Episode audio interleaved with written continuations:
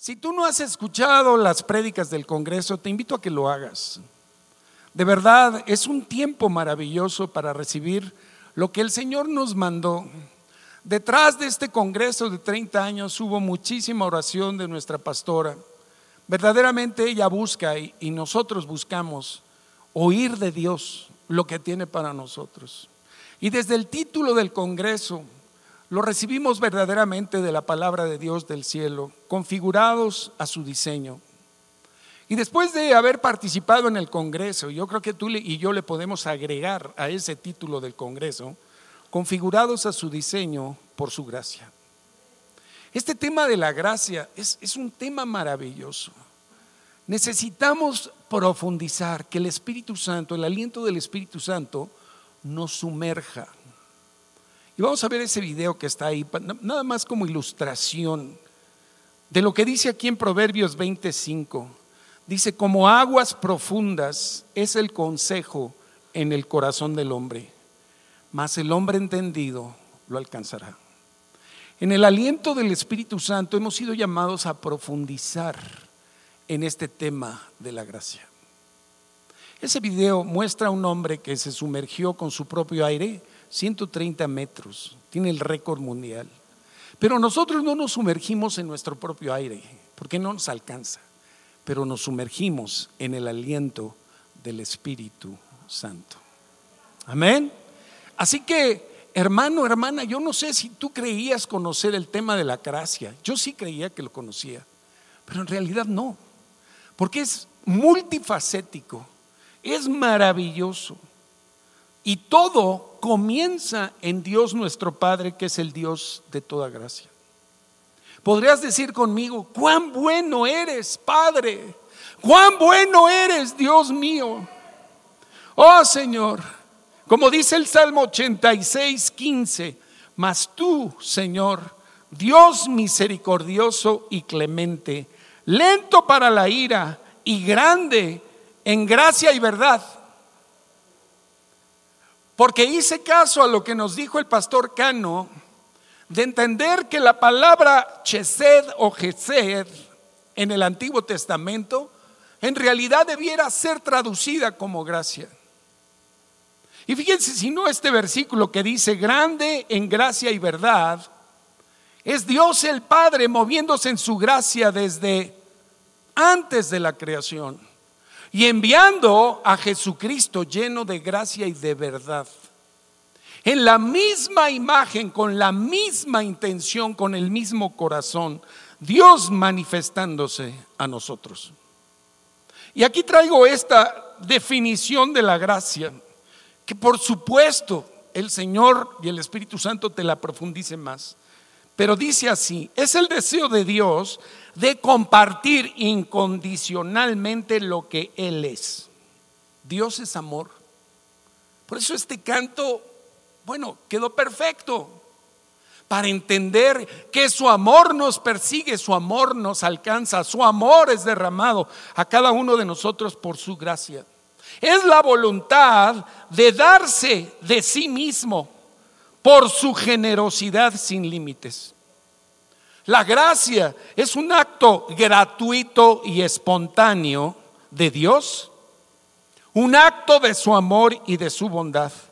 Gesed nos habla del amor divino que siempre se manifiesta en gracia y en favor hacia ti y hacia mí.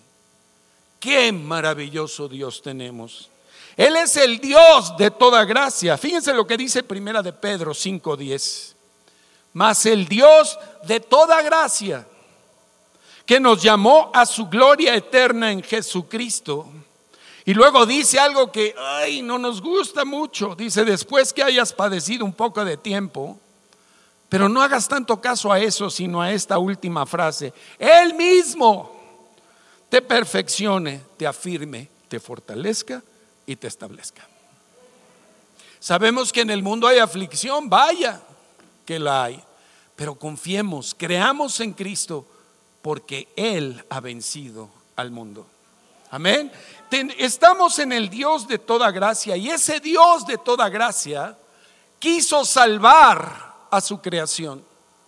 Nos quiso salvar de nuestra propia desobediencia, del engaño en el que cayó Eva y en el pecado que flagrantemente cometió Adán, de darle la espalda a Dios y de no hacerle caso. Pero dice Tito 3 del 4 al 7, cuando se manifestó la bondad de Dios nuestro Salvador y su amor para con los hombres y las mujeres, nos salvó. No por obras de justicia que nosotros hubiésemos hecho, sino por su misericordia, por el lavamiento de la regeneración y por la renovación en el Espíritu Santo, el cual derramó en nosotros abundantemente por Jesucristo nuestro Salvador, para que hechos justos, justificados por su gracia, viniésemos a ser herederos conforme a la esperanza de la vida eterna. ¿De qué tipo de gracia nos está hablando aquí el Señor? De la gracia salvadora. Tú y yo hemos sido beneficiarios de esta gracia salvadora. Pero también entendemos que la gracia existe para cada necesidad de nuestras vidas. Hay gracia para toda necesidad. Y esta es una gran y buena noticia para ti. Porque después de estos dos años de tanto sufrimiento en el mundo, Hoy podemos venir al trono de la gracia y presentar nuestras necesidades ante el Señor y recibir la provisión de gracia que estemos necesitando el día de hoy. Configurados a su imagen. Requerimos de su gracia para poder ser configurados. Algunos no solo necesitamos ser configurados, sino reconfigurados. Necesitamos ser reseteados. Porque hay muchas áreas de nuestra vida que no solo están desfiguradas, son una desgracia. ¿Cierto o no? O sea, tenemos que ser sinceros. Tratamos de ser mejores por acá, nos esforzamos por sacar adelante un matrimonio, una familia, un negocio, y ya vemos que tenemos algo que ya se arregló un poquito por acá y se nos desarregla por allá. ¿Cierto o no? Pero gracias por su gracia, disponible para todo aquel que esté necesitado de ella. Qué maravilloso es. Ahora, estamos en el plan de Dios. El primer interesado en configurarnos a la imagen de Él es Dios mismo, es Cristo mismo. Dice la palabra en Efesios 1, versos 5 al 8. Que Dios en amor nos predestinó para ser adoptados hijos suyos por medio de Jesucristo, según el puro afecto de su voluntad. A la mexicana lo diría así, porque se le pegó la gana. A Dios se le pegó la gana. Predestinarte para que fuera su hijo, su hija. Qué maravilloso es Dios que puso su mirada en ti y en mí aún antes de nacer. No lo podemos entender muy bien eso, pero sí podemos reconocer la abundante gracia y el abundante amor que ha derramado a favor de nosotros. Y dice que para alabanza de la gloria de su gracia, para que tú y yo vivamos alabando su grandeza y su gloria por la gracia derramada a ti y a mí en quien tenemos, ah, con la cual nos hizo aceptos en el amado, aceptos en Cristo, y en quien tenemos redención por su sangre, el perdón de pecados, según las riquezas de su gracia, que hizo sobreabundar para con nosotros en toda sabiduría e inteligencia. O sea que recibir su gracia significa que también recibimos sabiduría, inteligencia, entendimiento, comprensión de los planes y propósitos de Dios para que podamos vivir conforme a su voluntad y podamos ser bendecidos y recibir todo lo que Cristo hizo con su redención en la cruz y con su resurrección. Si analizamos esta palabra en el Nuevo Testamento, la palabra en griego para gracia es charis. ¿Han oído que alguien le dice a otra gente o habla de otra persona y dice, es muy carismático, es muy carismática? La raíz de esa palabra significa lleno de gracia, está lleno de dones. tiene una gracia que se refleja en su ser, en su andar, en su hacer, en su hablar.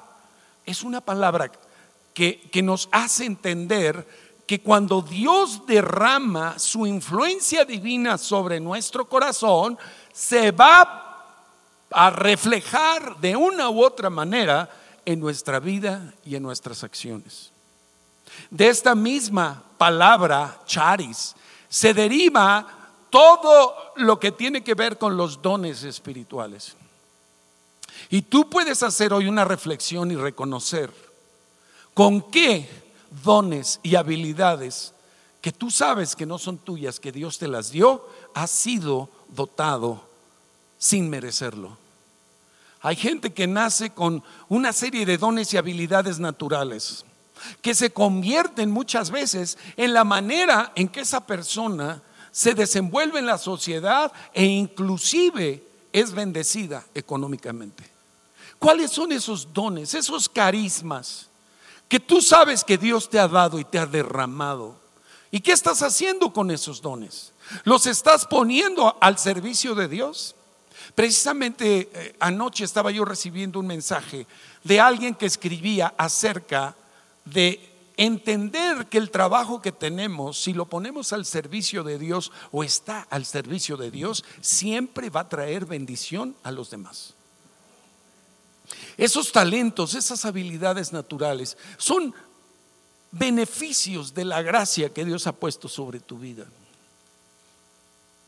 La influencia divina sobre nuestro corazón es lo que vamos a irradiar y es lo que vamos a reflejar de Dios hacia el exterior. Esto quiere decir que la gracia siempre se ve. Y por desgracia también la desgracia se ve. Pero el Señor quiere que vivamos en gracia. Por eso es tan importante entender que Dios, nuestro Padre, nuestro Salvador, es un Dios de gracia. La gracia no es una sustancia, no es como un commodity algo, ¿no? Que tú lo puedes manejar a tu voluntad. No, es inseparable de Dios.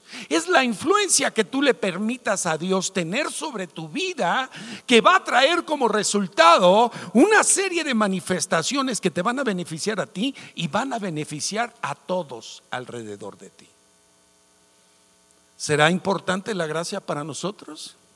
¿Qué tanto efecto está teniendo la gracia de Dios y la gracia de Cristo sobre tu vida hoy?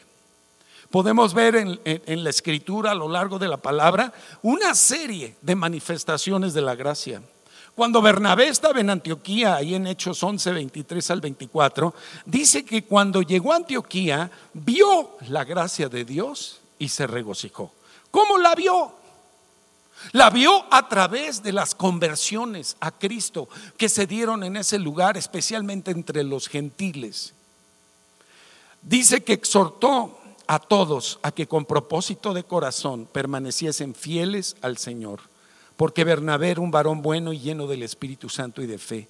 Y dice la palabra que una gran multitud fue agregada al Señor. El Evangelio en el que estamos es el Evangelio de la gracia. Y muchas veces nosotros, influenciados por la vieja naturaleza, no presentamos un Evangelio de gracia presentamos un evangelio de culpa, de condenación. Qué terrible. Tenemos que salirnos de todo eso que pone carga a la gente en lugar de liberarla de las cargas que el mundo y el diablo y su propia carne han puesto sobre los hombros de la persona. Somos embajadores del Evangelio de la Gracia. Y vivimos en el reino de la gracia. Tenemos que aprender de la gracia, reconocer como dice Romanos 3:24, que fuimos justificados gratuitamente por su gracia mediante la redención que es en Cristo Jesús. Justificados gratuitamente. ¿Qué significa eso? Significa que de ser personas de naturaleza injusta, al creer en el sacrificio de Jesucristo por ti y por mí, al creer que Él pagó por nuestras culpas, nuestros pecados, al creer en Él, nosotros recibimos la justicia de Cristo gratuitamente y salimos de la condenación y de la culpa simplemente por creer en lo que Él hizo por ti y por mí. ¿Estás viviendo el Evangelio de la Gracia? ¿O sigues en el de por mi culpa, por mi culpa, por mi grande culpa? Perdón, pero todos traemos, por desgracia, una formación humanista del esfuerzo personal. ¿Sí o no? ¿A cuántas personas no nos costaba trabajo recibir algo gratis? Ahí andamos viendo cómo corresponder al regalo que nos da alguien sin esperar nada a cambio. Ahí andamos viendo cómo pagar el favor. Si pagas el favor ya no es favor. Si pagas el favor ya no es gracia. Qué importante es simplemente extender las manos del corazón por la fe y recibir gratuitamente el regalo de la justicia de Dios en Cristo Jesús. Sí, digo, yo de veras en esta semana sentí como me fueron quitadas muchas cargas con todos los mensajes que recibimos el, el fin de semana pasado. ¿Te pasó a ti?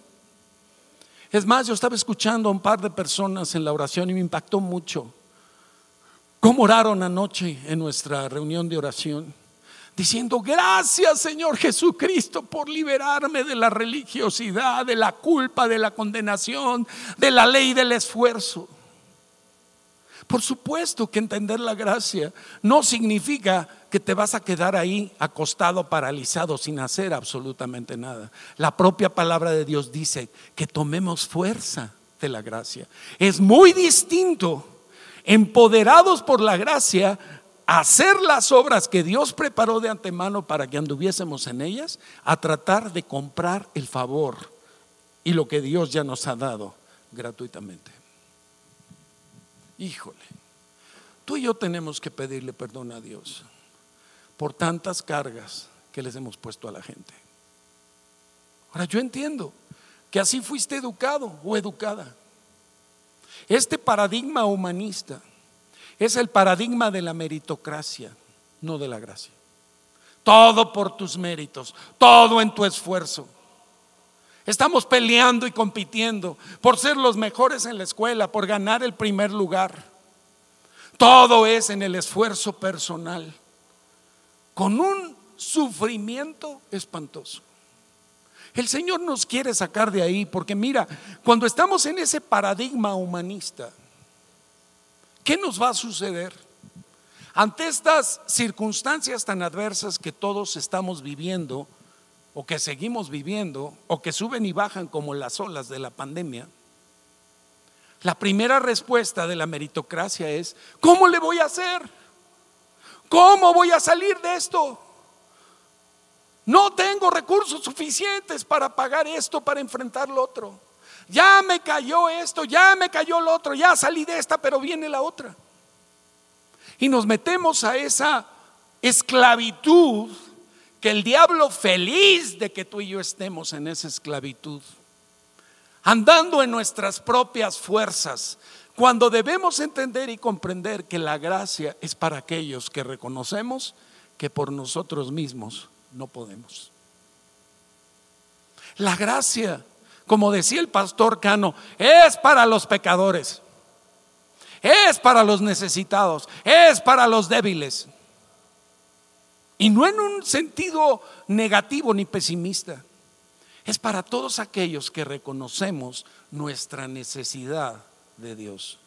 Porque en mí no está ni la sabiduría, ni la inteligencia, ni la fuerza, ni los recursos. Necesito de Él y necesito de su gracia. Ese es todo un salir de esta mentalidad humanista. Yo tengo que alcanzar. Ahora, a la carne al yo le gusta eso. ¿Por qué? Porque el yo siempre quiere controlar. Porque el yo siempre quiere adjudicarse los méritos. Porque el yo se siente muy bien sobresaliendo del resto. Porque al yo, a la carne, le gusta sentirse superior a los demás. ¿Queremos seguir viviendo así, hermanos? ¿O queremos meternos al Evangelio de la Gracia, al Dios de toda gracia, para que le llevemos todas nuestras necesidades a ese trono maravilloso y Él pueda derramar abundante gracia para nuestra necesidad. Beneficios de la gracia y efectos de la gracia. Paz para con Dios. Libertad de la esclavitud al pecado. Dice Romanos 5, 1 y 2, justificados, hechos justos, pues por la fe tenemos paz para con Dios por medio de nuestro Señor Jesucristo. ¿Puedes hoy, hoy recibir la paz de Cristo? Quitarte la culpa, la condenación, la inseguridad, la incertidumbre que representa el látigo de la culpa, el látigo de la condenación. Cristo vino a quitarnos eso. Pon tus pecados, pon tus afanes, pon tu pasado, pongamos todo aquello que nos carga. Jesús dijo, mi yugo es fácil, mi carga es ligera.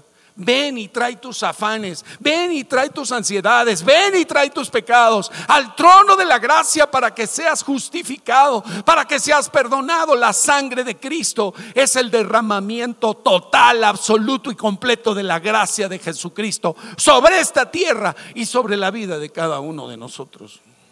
Amén. Gloria a Dios, démosle un aplauso a Él, sí.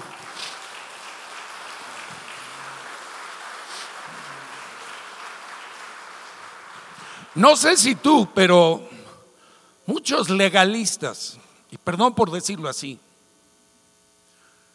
hablan de la gracia y dicen, sí, pero la gracia no es una licencia para pecar. Claro que no lo es. Porque en la medida en que tú y yo comprendemos las abundantes riquezas de su gracia que ha derramado sobre ti una y otra vez, muchas veces estamos inconscientes de cómo la gracia de Dios interviene en nuestra vida y nos saca delante de las circunstancias adversas. Ni siquiera entendemos y comprendemos cómo Dios en su gracia opera las cosas para sacarnos adelante fortalecidos con un carácter como el de Cristo cada vez más. Si entendemos la gracia, entenderemos que el pecado no se enseñoreará de nosotros, como dice Romanos 6:14. El pecado no se enseñoreará de nosotros, porque no estamos bajo la ley. ¿Estamos bajo qué? Bajo la gracia. Ahora, ¿qué es la ley? La ley nos lleva a entender que nuestros propios esfuerzos no podemos ser santos.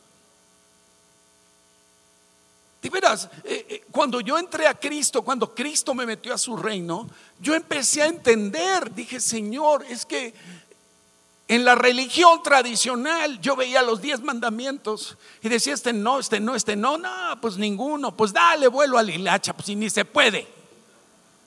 Y deshonré a mis padres y mentí y olvídate de lo demás, ya ni te lo cuento.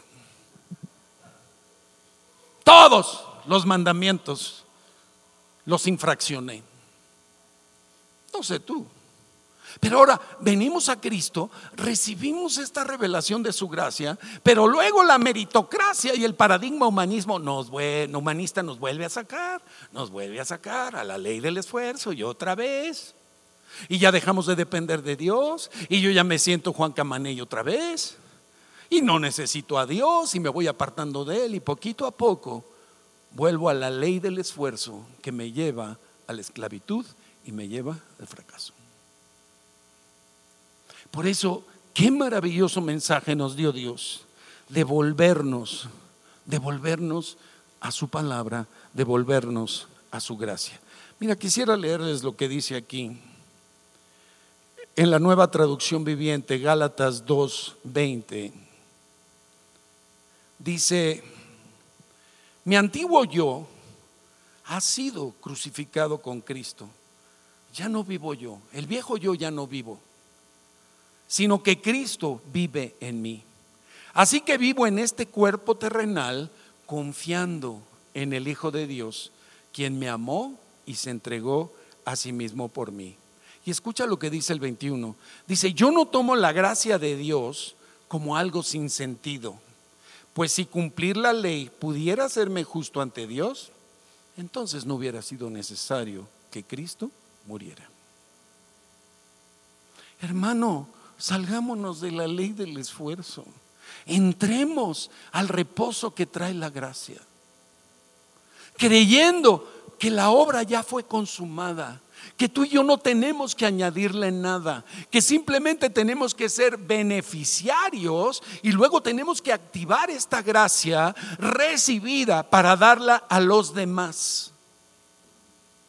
Y vamos a vivir una vida de descanso en el reposo de Dios. El pueblo que salió de Egipto jamás entró al reposo de Dios. La tierra prometida representa entrar al reino de la gracia por los méritos de Cristo y disfrutar de todas sus bendiciones. Así como en la tierra prometida, ellos iban a entrar a lugares donde había olivares, viñedos y, muchas cosas que ellos no hicieron las iban a recibir de la gracia de Dios. Así tú y yo, en la gracia de Dios podemos disfrutar de lo que Cristo hizo y podemos utilizarlo y ser canales de esa gracia para bendecir a otros. ¿Quién dice amén? ¿Verdad que tenemos que hacer un alto? Morir, entender que ya morimos a esa ley de la meritocracia y del esfuerzo para empezar a vivir en la gracia de Cristo y disfrutar de lo que Cristo hizo? Amén. Dice la palabra, según Romanos 17, que reinaremos en vida por uno solo, Jesucristo, los que recibimos la abundancia de la gracia y la abundancia de la justicia de Dios.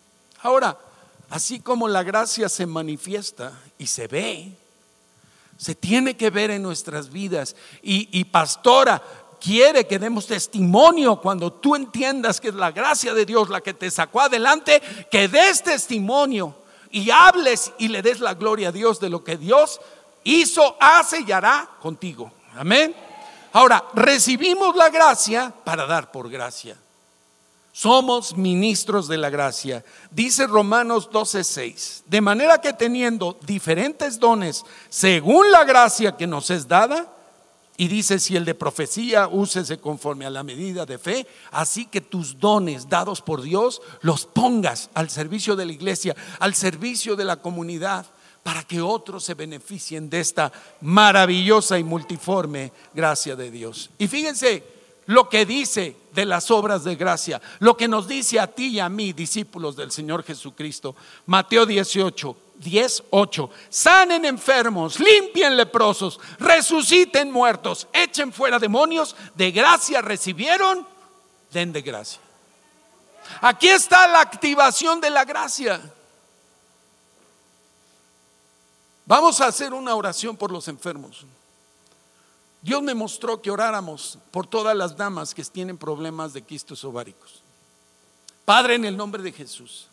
Señor, hoy de tu gracia recibimos, de esa gracia sanadora de cómo tú, Señor, anduviste haciendo el bien y sanando a todos los enfermos y a los oprimidos por el diablo, porque Dios estaba contigo. Hoy nosotros en tu gracia vamos en contra de toda enfermedad de las mujeres, vamos en contra de cualquier quiste ovárico, de cualquier problema en su aparato reproductivo, Señor. Que tu gracia sanadora toque los vientres de todas las mujeres, cualquiera que sea su problema.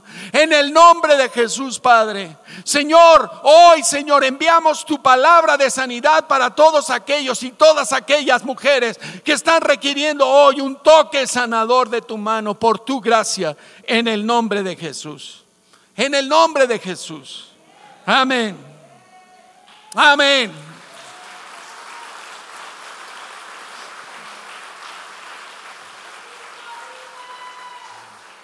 Cristo vive. Estamos entendiendo un poco mejor la gracia. Te invito, de verdad, a que hagamos apuntes, a que tomes nota de las conferencias magistrales que nos dio el Señor en el Congreso. Que de veras nos echemos ese clavado por medio del Espíritu Santo para entender la gracia, recibirla y darla. Y ser testimonios de la gracia de Dios, que verdaderamente nuestra vida refleje la gracia de Dios. Y que cuando alguien venga venga y te diga, oye, ¿qué es lo que te está pasando? ¿Cómo puedes estar en completa paz en medio de esta circunstancia? Tú puedes decir, es la gracia de Dios. Es la gracia de Dios y te la comparto y les puedas hablar de este Dios de gracia al cual servimos y al cual amamos. Amén. Amén. Les voy a pedir, por favor, que pasen.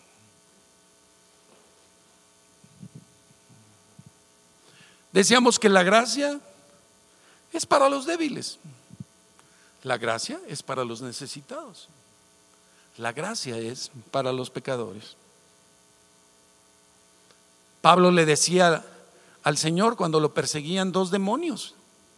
Le dice, he rogado al Padre que me los quite. ¿Y saben qué me contestó? Que te baste mi gracia. Mi poder se perfecciona en tu debilidad. Aquí podemos entender que la gracia es poder para perfeccionarnos cualquiera que sea la debilidad en la que estemos. ¿Sabes qué detiene la gracia? La gracia la detiene la soberbia, la arrogancia, la independencia. El decir yo puedo solo, no me ayudes. Y mira que varios de nosotros, cuando alguien ha venido a decirnos te ayudo, le hemos dicho no, no me ayudes, yo puedo solo. No, no te preocupes. Alguien ha querido venir a consolarte, a darte una palabra de ánimo y la has rechazado. Porque aún en tu dolor sigues en tu autosuficiencia.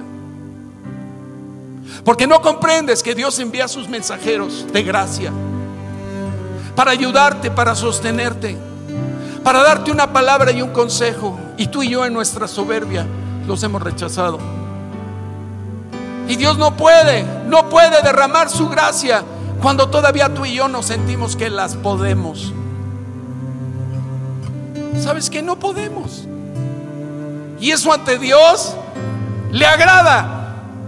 Le agrada que lleguemos a Dios diciéndole, Señor, no puedo. Le echo por aquí, le echo por allá. Y la situación no sale. Necesito tu gracia. Dios resiste al soberbio y da gracia al humilde. ¿Sabes qué otra cosa bloquea la gracia? La amargura.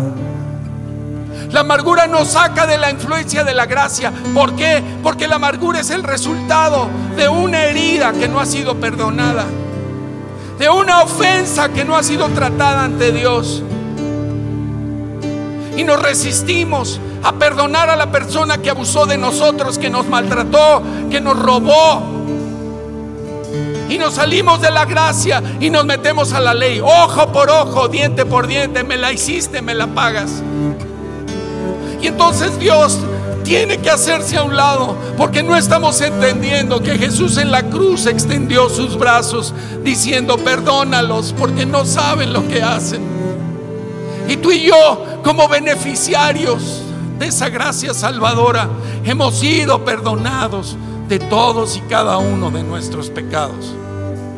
Pero nos resistimos a perdonar y seguimos guardando juicio, crítica, dolor.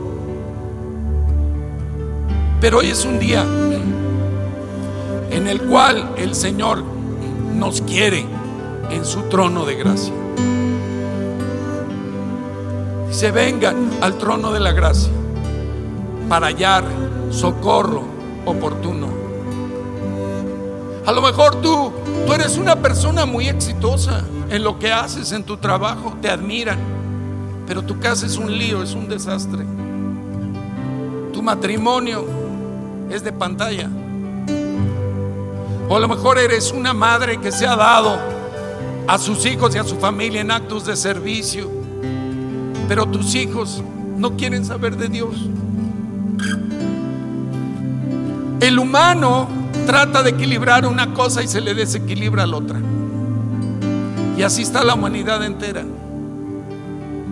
En los extremos de la maldad, de la injusticia, de la soberbia, de la autosuficiencia. ¿Por qué no cierras tus ojos por un momento? Y ahí ante Él, con sinceridad, reconoce tu necesidad de su gracia especifica en las áreas donde tienes que decirle al Padre, no puedo, Padre, no puedo. Lo he intentado todo y no, no me sale. No me sale, el temor me gana, la inseguridad, la incertidumbre, el enojo.